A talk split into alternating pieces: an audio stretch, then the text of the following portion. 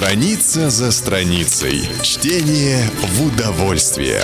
Книжная полка. О Генри, маятник, читает Евгений Жуковский. Продолжение.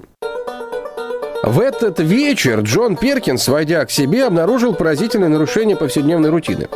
Кэти не встретила его в прихожей своим сердечным аптечным поцелуем.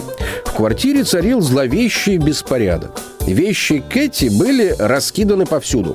Туфли валялись посреди комнаты, щипцы для завивки, бант и халат, коробка с пудрой были брошены, как попало, на комоде и на стульях.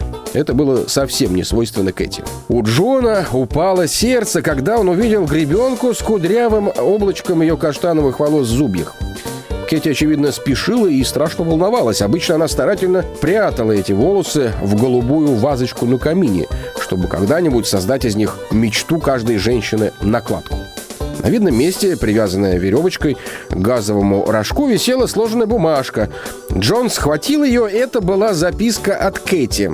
Дорогой Джон, только что получила телеграмму, что мама очень больна. Еду поездом 4.30. Мой брат Сэм встретит меня на станции. А в леднике есть холодная баранина.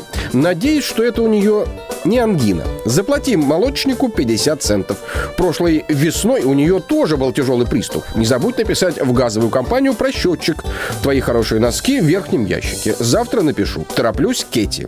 За два года супружеской жизни они еще не провели врозь ни одной ночи. Джон с озадаченным видом перечитал записку. Неизменный порядок его жизни был нарушен, и это ошеломило его. На спинке стула висел, наводя грусть своей пустотой и бесформенностью, красный с черными крапинками фартук, который Кэти всегда надевала, когда подавала обед. Ее будничные платья были разбросаны в попыхах, где попало. Бумажный пакетик с ее любимыми тянучками лежал еще не развязанный. Газета валялась на полу, зияя четырехугольным отверстием в том месте, где из нее вырезали расписание поездов.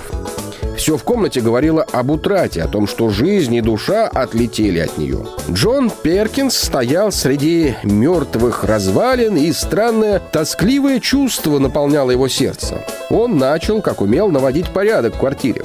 Когда он дотронулся до платьев Кэти, его охватил страх.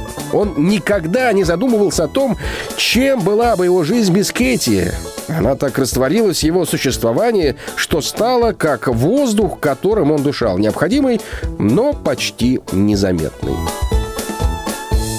Чтение для ума все равно, что физкультура для тела. Книжная полка.